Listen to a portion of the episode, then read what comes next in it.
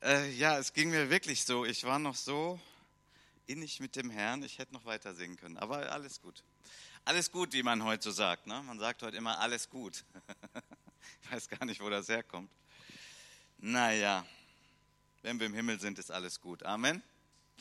Bis dahin ist noch nicht alles gut, aber ich benutze den Spruch auch.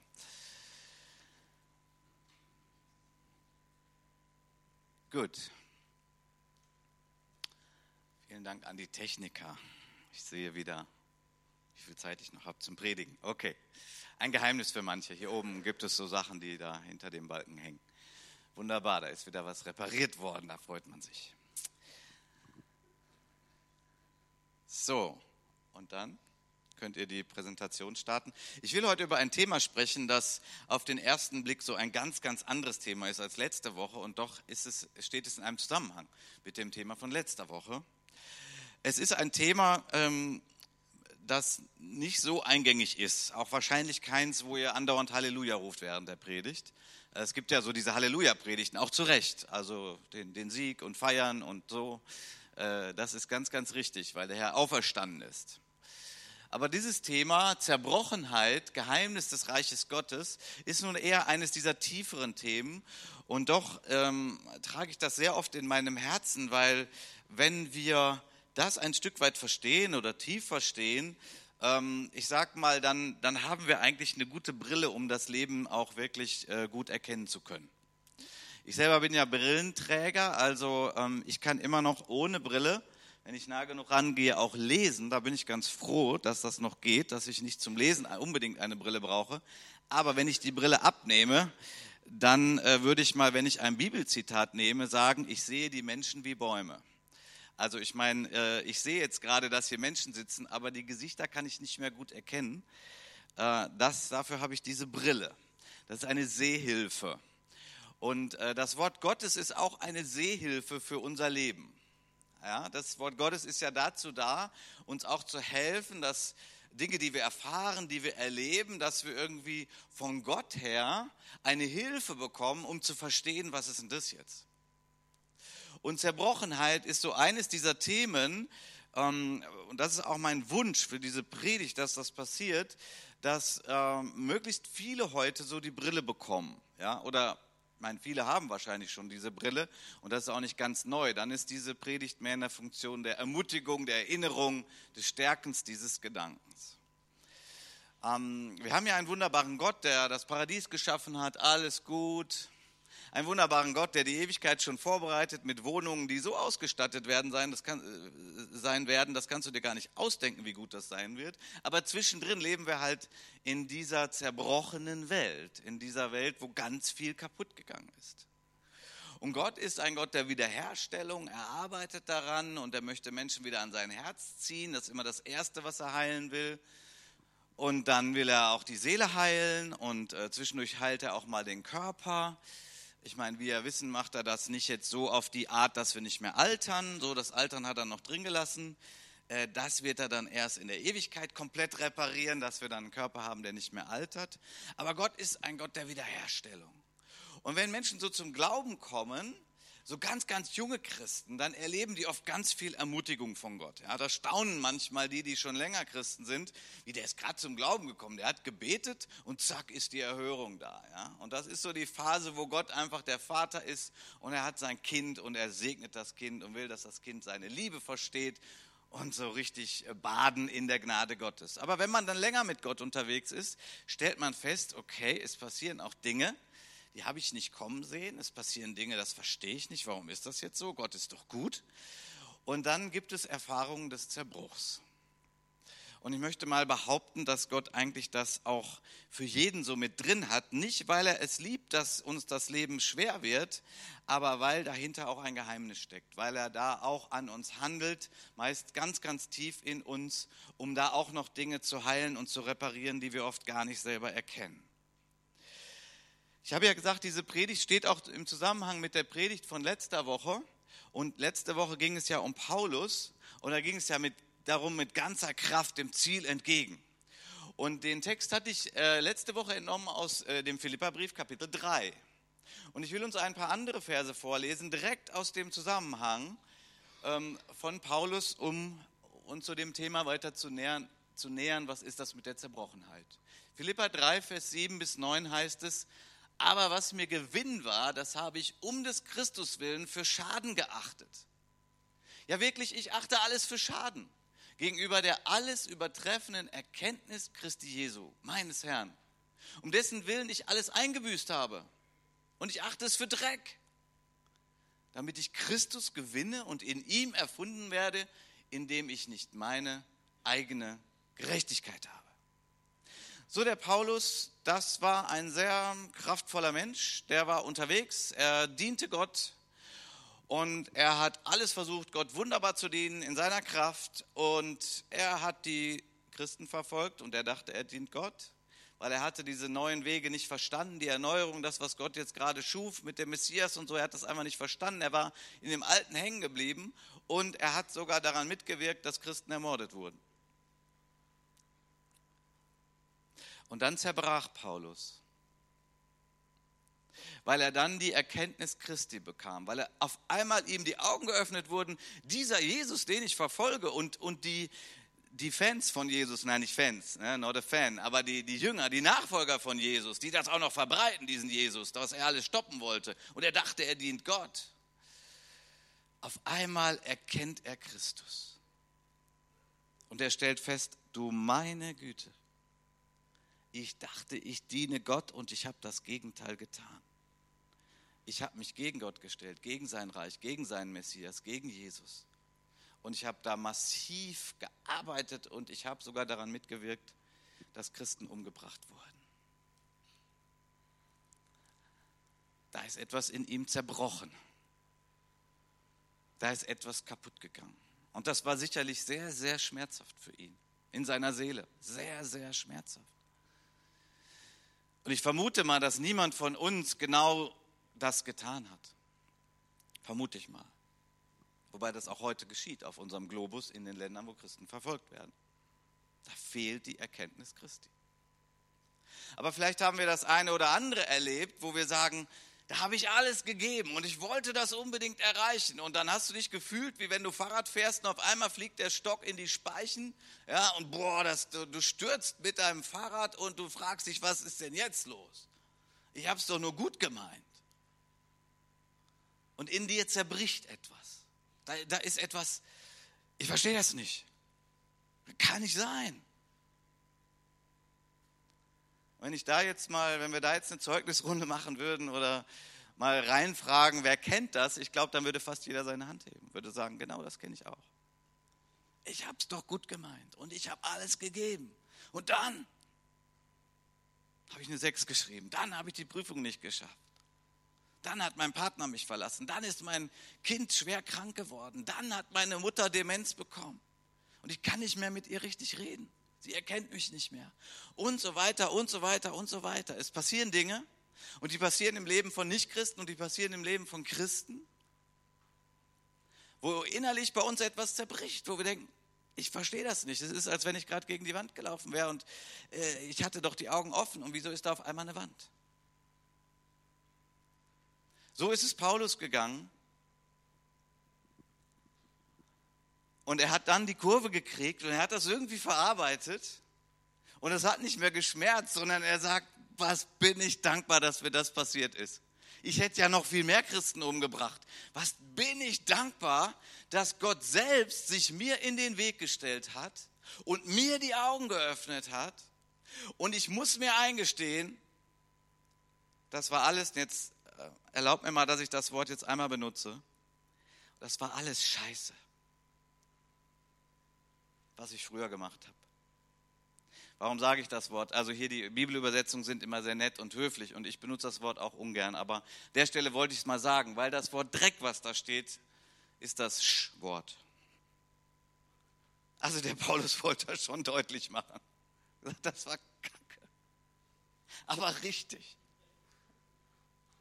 Ja, Dreck ist höfliche Übersetzung der hat das so richtig durchgemacht. Er hat richtig gesagt, so ein Mist, wie konnte ich das tun? Und ich glaube, er hat immer wieder mal daran zu knabbern gehabt. Ja, so, das, das, das wurde geheilt durch Jesus. Ja, Dieser Riesenfehler, den er begangen hat, das große Versagen. Das und er sagt ja mal, ich, ich, war der, ich bin der größte aller Sünder, wo, wo man irgendwie denkt, warte mal, Paulus, also für mich bist du einer der heiligsten Menschen, den ich kenne, so von der Schrift her. Und du sagst, einer der größten Sünder, wer bin ich denn dann? Aber ich glaube, das hat damit zu tun, dass er zerbrochen ist an, an seinen eigenen Plänen, an dem, was er in seiner Kraft gemacht hat. Er, und er hat es nur gut gemeint. Das ist ja noch das ganz Krasse daran. Er dachte ja noch, er tut etwas Gutes. Und er wollte gerecht sein vor Gott. Und als guter Pharisäer war irgendwie klar, ja, gerecht sein vor Gott. Ich halte alle Gebote und ich ehre nur diesen Gott. Und äh, ich werde auch gegen die kämpfen, die das nicht tun. Also so richtig Selbstgerechtigkeit, das war ja das. Kenne ich auch manchmal. Weiß nicht, ob es dir auch so geht.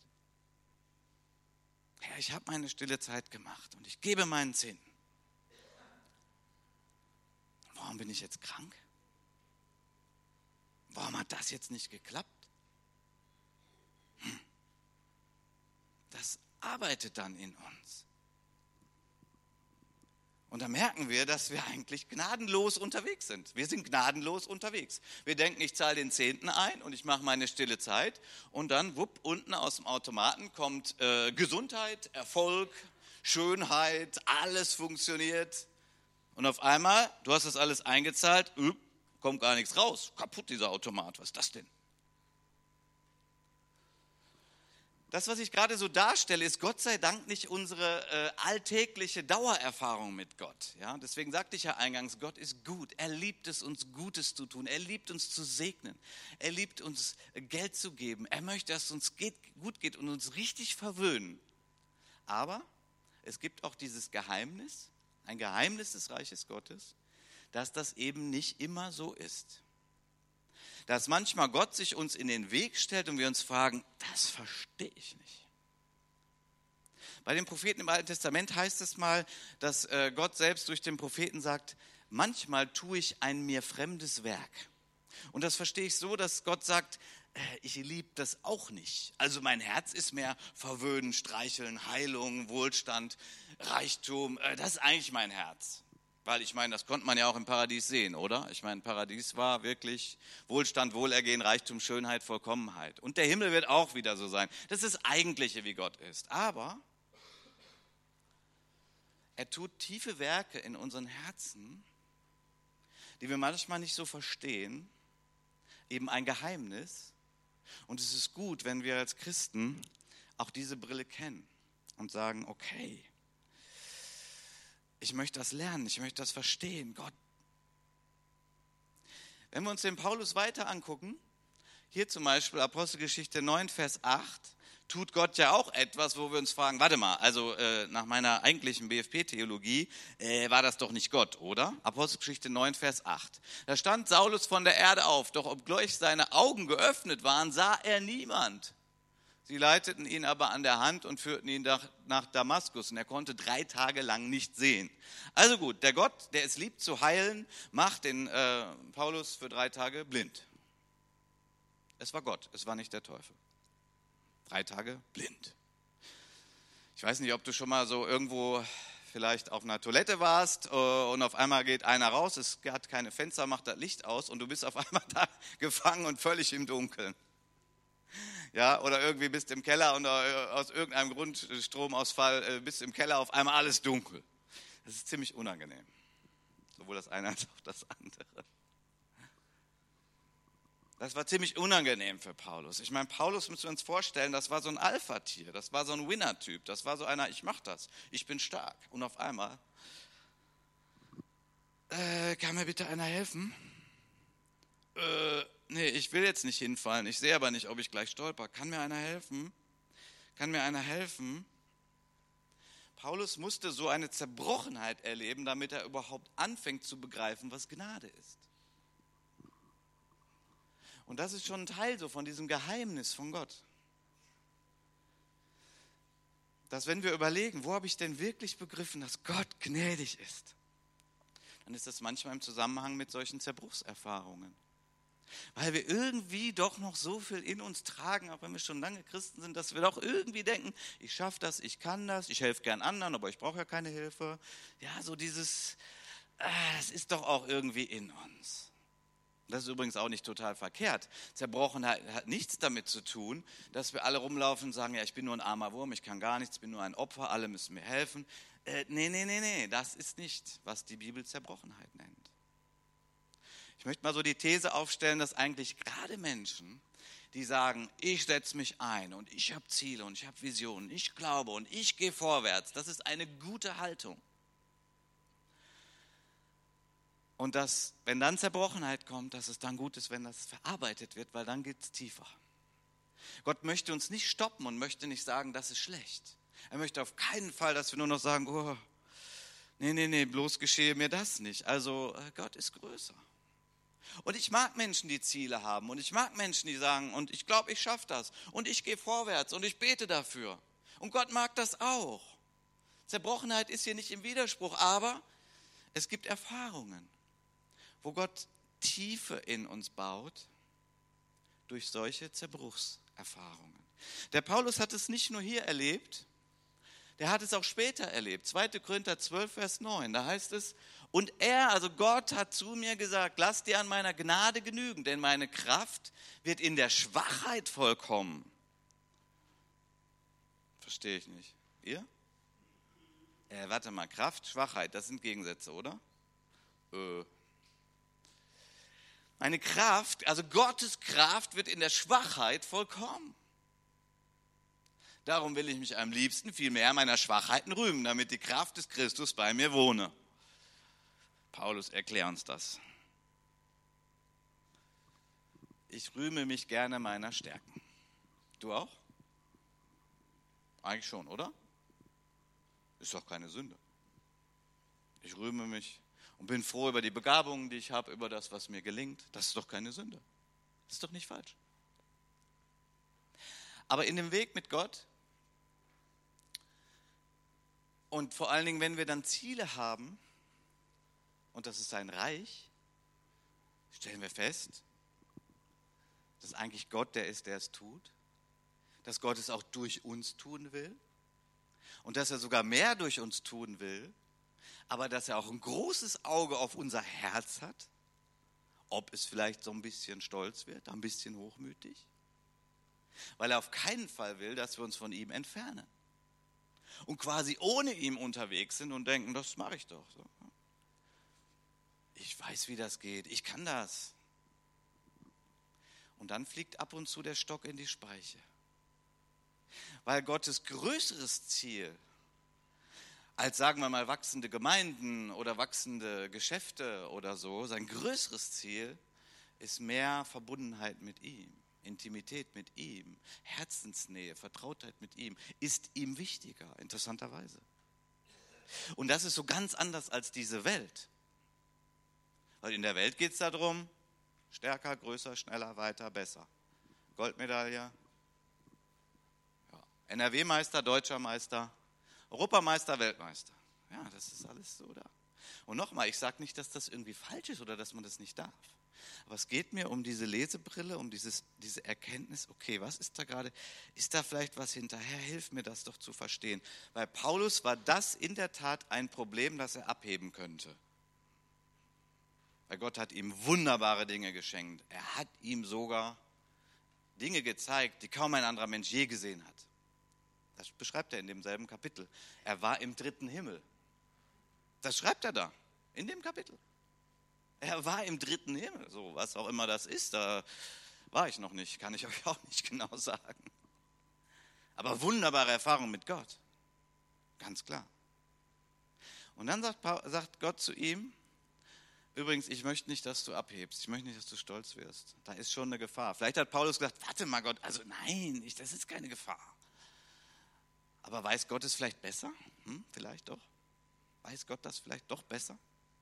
Sind vielleicht doch wir ziemlich klein und Gott ziemlich groß? Sind wir vielleicht doch ziemlich blöd und Gott ziemlich schlau?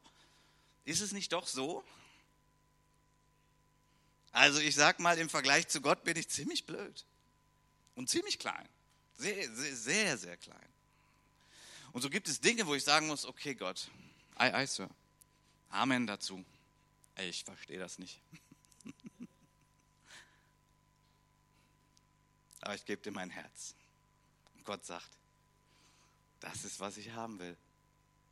Und das will ich immer in meiner Nähe haben. Und vielleicht ist es deswegen, dass es jetzt im Moment nicht so klappt. Das ist so eine Erklärung, aber ich rede ja davon, dass das ein Geheimnis ist, Zerbrochenheit. Deswegen ist das nur eine Erklärung. Ich kann das nicht ganz erklären und ich glaube, niemand kann das ganz erklären. Aber was wichtig ist, ist, dass wenn wir solche Erfahrungen machen, dass wir näher zu Gott gehen, dass wir sagen, Gott, hilf mir, ich liebe dich und ich ehre dich. Und das ist mein Streben. Und jetzt brauche ich einfach mal, dass du mich einfach in den Arm nimmst. Ich verstehe das nicht. Was soll das? Und Gott sagt, ja klar, gerne. Ich bin für dich, ich bin bei dir. Es gibt ja auch eine Menge Menschen, die Jesus noch gar nicht kennen, aber Zerbrochenheit erleben. Wir haben gerade für die Flüchtlinge gebetet. Und ich muss sagen, mich schaudert es immer, wenn ich diese, diese furchtbaren Aussagen lese, in den Nachrichten und so weiter, was, was Menschen sagen über Flüchtlinge, weil ich mit einigen Flüchtlingen schon gesprochen habe. Und ich denke, was haben die durchgemacht? Unglaublich. Die kommen doch nicht hierhin, um hier alles kaputt zu machen oder uns auszunutzen oder so. Ja, es gibt ein paar, die böse sind. Das muss man auch ehrlich sagen. Aber die Mehrheit kommt doch hierhin, weil die verzweifelt sind, weil die zerbrochen sind, total zerbrochen. Und, und warum bin ich das nicht? Warum bin ich kein Flüchtling? Ja klar, weil ich alles richtig gemacht habe. Ich habe mir nicht ausgesucht, dass ich hier geboren bin. Ich habe mir meine Eltern nicht ausgesucht, haben wir alle nicht. Es ist einfach ein Vorrecht, hier geboren zu sein. Geschenk habe ich mir doch nicht erarbeitet.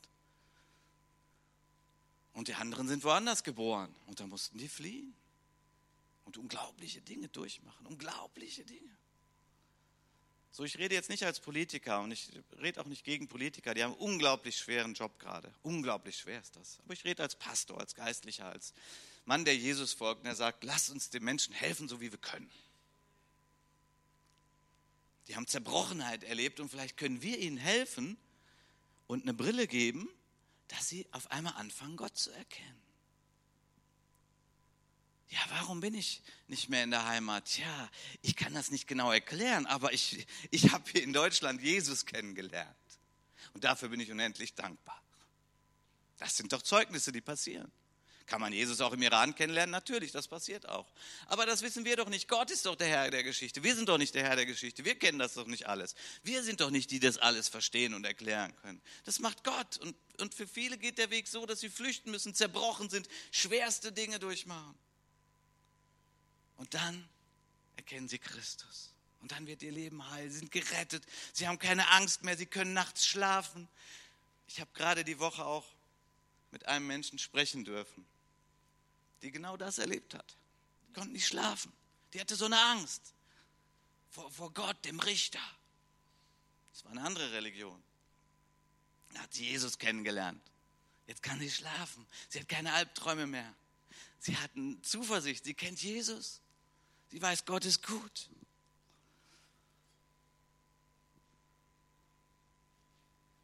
Zerbrochenheit. Menschen aus der Bibel kennen das. Und jemand hat mal gesagt, und ich stimme dem zu, dass die Bibel wirklich Gottes Wort ist. Erkennt man unter anderem, also gibt es viele Gründe, aber unter anderem daran, dass die Bibel so ehrlich ist. So ehrlich ist. Weil selbst die vorbildlichen Menschen in der Bibel haben alle Probleme gehabt. Selbst die vorbildlichen Menschen in der Bibel sind irgendwann an etwas zerbrochen. Das ist so interessant, das ist so schonungslos. Das wird nicht geglättet und geschönt, so wie wir Menschen dazu neigen. Ja, so Geschichtsschreibung wird ja gerne mal so ein bisschen verändert. Ne? Äh, ob kommunistische Geschichtsschreibung oder andere, da wird einfach mal so ein bisschen weggelassen, anderes schön gemacht und die Helden sind die Helden, die haben immer alles richtig gemacht und so. Die Bibel ist ganz anders. Die Helden in der Bibel haben nicht alles richtig gemacht. Die sind zerbrochen. An der einen oder anderen Geschichte. Warum? Weil der wahre Held der Bibel ist einzig und allein Gott und nicht ein Mensch. Und diese Ehrlichkeit der Bibel hat schon manche, auch Skeptiker, zum Nachdenken gebracht, dass sie gesagt haben, hä, warte mal, was ist denn das für ein Buch? Also es gibt es ja irgendwie gar nicht. Lauter Helden, aber alle mit Probleme. Ja, es ist total ehrlich. Kann sich kein Mensch ausdenken, so ein Buch zu schreiben. Das kann nur Gott. Paulus hatten wir schon. Hier haben wir ein paar Verse von der Hanna. 1 Samuel 2, Vers 3. Die Hannah, äh, manche sagen das vielleicht sogar ein Lied, das ist auch ein bisschen länger der Text, ich habe jetzt mal nur einen Ausschnitt hier. Redet nicht viel von hohen Dingen, Vermessenes gehe nicht aus eurem Mund, denn der Herr ist ein Gott, der alles weiß und von ihm werden die Taten gewogen. Der Bogen der Starken ist zerbrochen aber die Schwachen haben sich mit Kraft umgürtet. Wieder interessant, stark und schwach. Wie, warte mal, hä? Was ist das denn? Der Bogen der Starken ist zerbrochen. Der Bogen von Paulus ist zerbrochen. Gott sei Dank. Dann hat er Christus erkannt. Und dann kam er in Schwachheit. Und damit ist nicht Jämmerlichkeit gemeint oder ich kann gar nichts oder so. Nein, diese Schwachheit bedeutet ja einfach, ich bin abhängig von Gott. Gott ist stark. Ich bin nur ein Mensch. Ich bin zerbrechlich. Ich bin empfindlich. Ich bin verletzbar. Ich bin begrenzt in der Zeit, in meinem Körper. Die Lebensjahre, die ich habe, das sind alles Grenzen, das ist alles Schwachheit. Und das hat Gott alles nicht. Gott ist grenzenlos.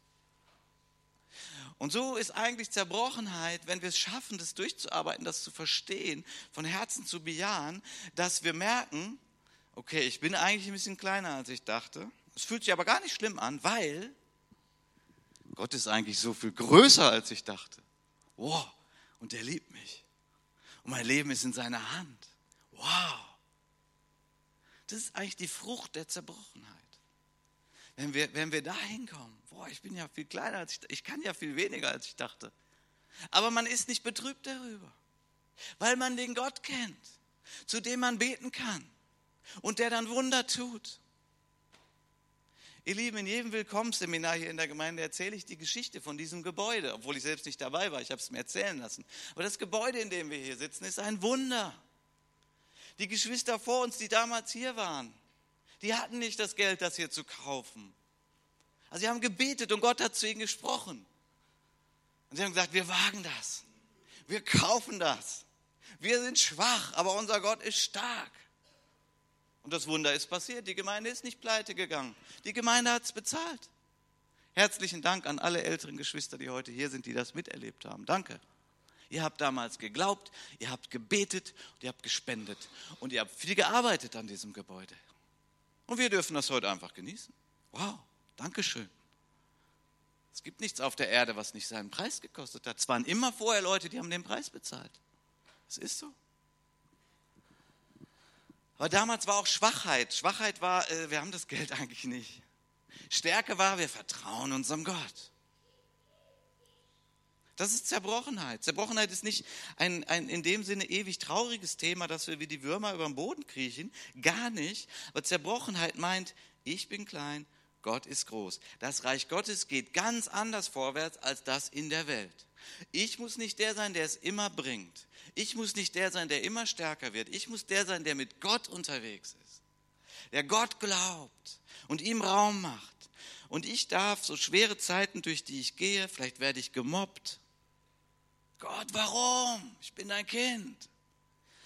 Ich darf durch solche Zeiten gehen und ich werde am Ende in dem Sinne stärker da herausgehen, weil ich mehr mit Gott verbunden bin und weil sogar mein Glaube an Gott größer geworden ist. Die Hannah, die war auch zerbrochen. Sie konnte keine Kinder kriegen.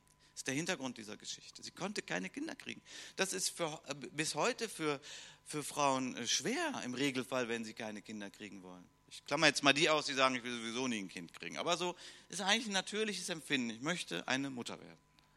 Und im Alten Bund, im Alten Testament war das noch krasser. Da war das ja ganz andere Zeit. Und es war eigentlich die Hauptidentität als Frau war, dass man Kinder kriegt. Und sie konnte nicht. Sie ist zerbrochen daran. Sie hat Gott gesucht, sie hat gebetet, sie hat gefleht.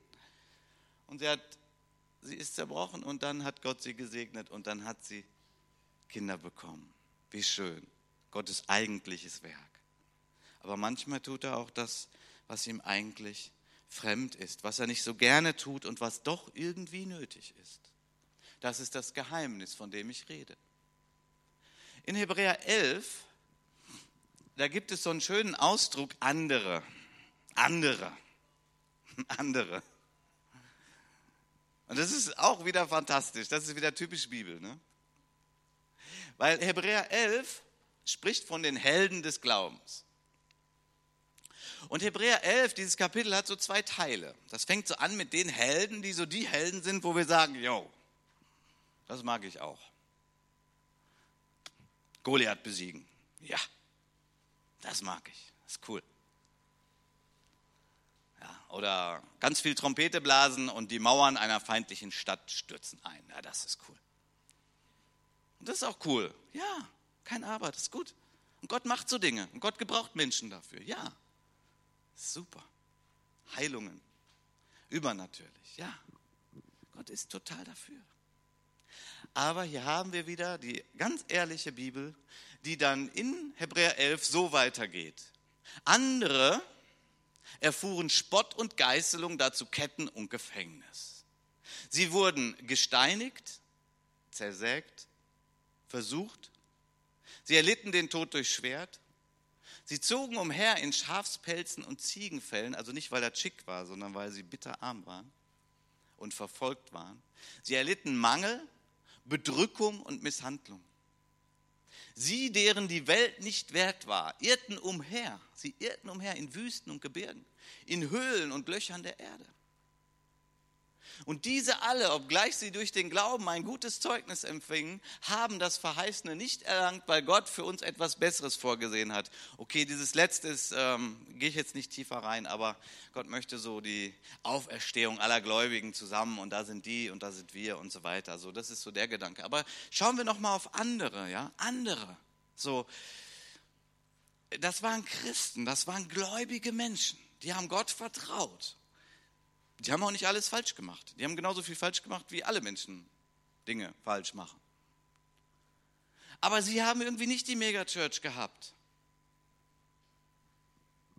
Sie sind im Gefängnis gelandet. Gott, allmächtiger Gott, ich will Gemeinden gründen, jetzt bin ich im Gefängnis. Was hast du dir denn dabei gedacht? Sie wurden gesteinigt. Sie wurden misshandelt. Sie erlitten Mangel. Sie mussten fliehen. Sie, ja, verfolgte Christen, das ist aktuell, das passiert heute auf diesem Globus. Unsere Glaubensgeschwister, gibt es Menschen, die müssen so leben. Die werden misshandelt, die werden gefoltert, die rennen um ihr Leben. Was ist das? Der allmächtige Gott, was ist das? Das ist Zerbruch.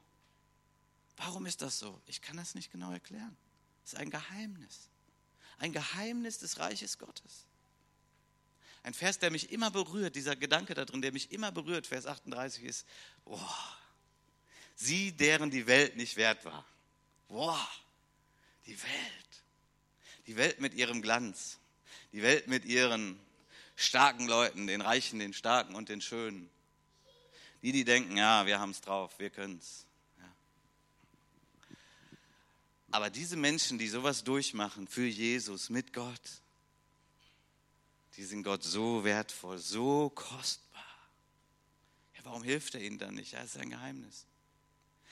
So kostbar, wenn die im Himmel oben ankommen, so kostbar.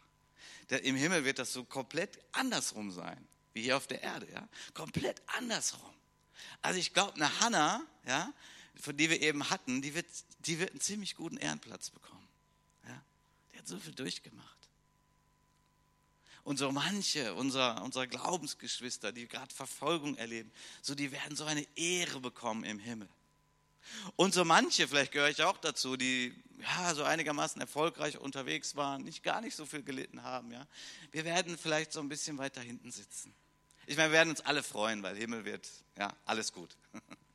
alles gut, der Himmel. Das, das ist nicht, dass wir dann Trübsal blasen, aber ich weiß, dass Gott gerecht ist und dass Gott die Herzen sieht und dass Gott alleine alle Umstände versteht und dass Gott dann wirklich Ehre geben wird.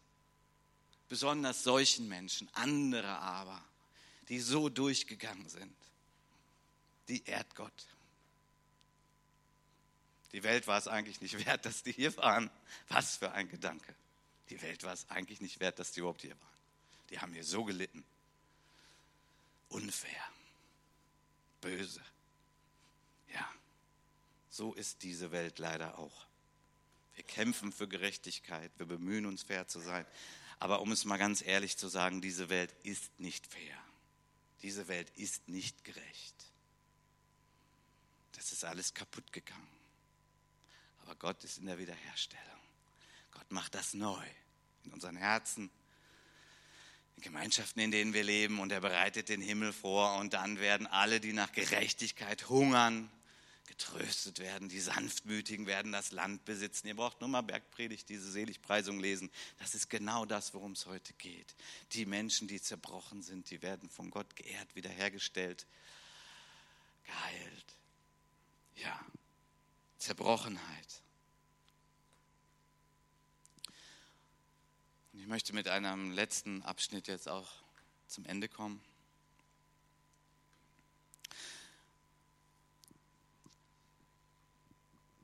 Im Grunde genommen geht es um den Kern unseres Glaubens.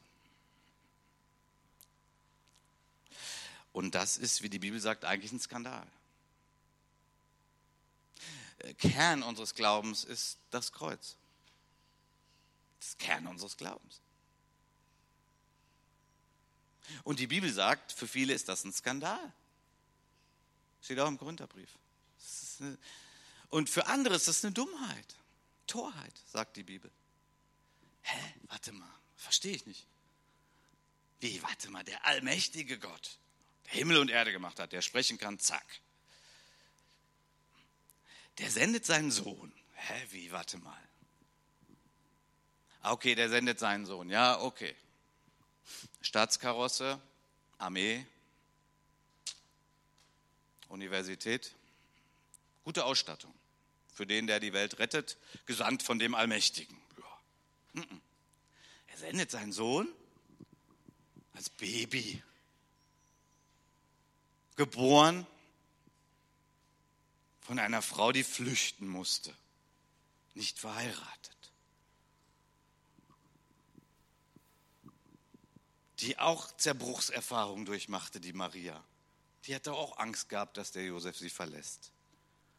Da war da auch so vieles, äh, verstehe nicht die hat das doch nicht alles sofort verstanden. Ich meine, wir im Rückblick sagen, ja klar, logisch.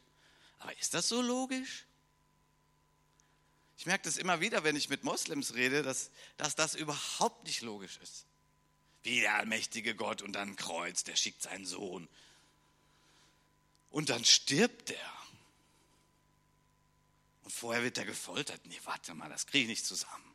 Das ist der allmächtige Gott. Und in der Tat hat Jesus ja gesagt, und er hat ja schwerste Versuchungen in, diesen, in dieser letzten Woche und am Kreuz durchgemacht. Er hat ja gesagt, ich brauche nur mit dem Finger schnippen, dann sind die Myriaden von Engeln da und dann sind die Feinde platt. Das ist ganz, ganz einfach. Für Gott ist das ganz, ganz einfach. Aber Jesus hat das nicht gemacht. Er hat das nicht gemacht. Das ist nicht so leicht zu verstehen. Aber das ist Zerbrochenheit. Das ist das Geheimnis des Reiches Gottes. Das ist Zerbrochenheit.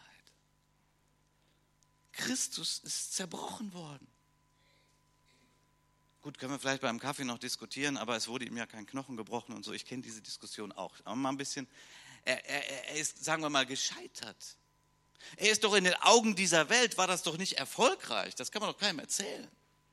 Ja, er hat eine richtige Bewegung. Ja, was war denn das für eine Bewegung? Das Ende der Bewegung war, dass er am Kreuz hing. Und seine ganzen Nachfolger, äh, wissen wir, dass die da gerade keine Helden waren in diesem Moment. Und doch war es das Erfolgreichste, was es überhaupt nur gibt. Es gibt keine größere und stärkere Bewegung, die über diesen Planeten geht. Und sie geht weiter. Und sie hat den Sieg. Wir wissen das durch den Glauben. Christus ist auferstanden. Gott ist nicht da geblieben. Das ist die Wahrheit. Gott hat gewonnen, er hat den Sieg und der steht fest. Aber Menschen müssen und sogar Gläubige müssen schwierige Wege gehen. Zerbrochenheit ist das Kreuz, ist Zerbrochenheit. Da hat Gott etwas zerbrochen und vielleicht noch mal so als Lesehilfe, was uns angeht, tut er manchmal Dinge in der Tiefe, die wir nicht ganz verstehen. Aber was er immer möchte, ist, dass wir nah bei ihm bleiben. Er möchte, dass wir ihn kennen. Er möchte nicht, dass wir abheben und stolz werden und Gott nachher nicht mehr brauchen. So, das ist eine Erklärung dieses Geheimnisses. Gott baut eine wunderbare Welt. Er baut sein Reich. Ich möchte Matti schon mal bitten, dass wir jetzt gleich das Lied zusammen singen können. Das Reich Gottes ist ziemlich andersrum als das Reich dieser Welt. Und Zerbrochenheit erklärt uns das ein Stück weit. Ich hätte jetzt Lust, noch viel mehr mit euch darüber nachzudenken, vielleicht auch zu diskutieren. Das ist so ein tiefes, schönes Thema, aber die Zeit ist ja rum für heute.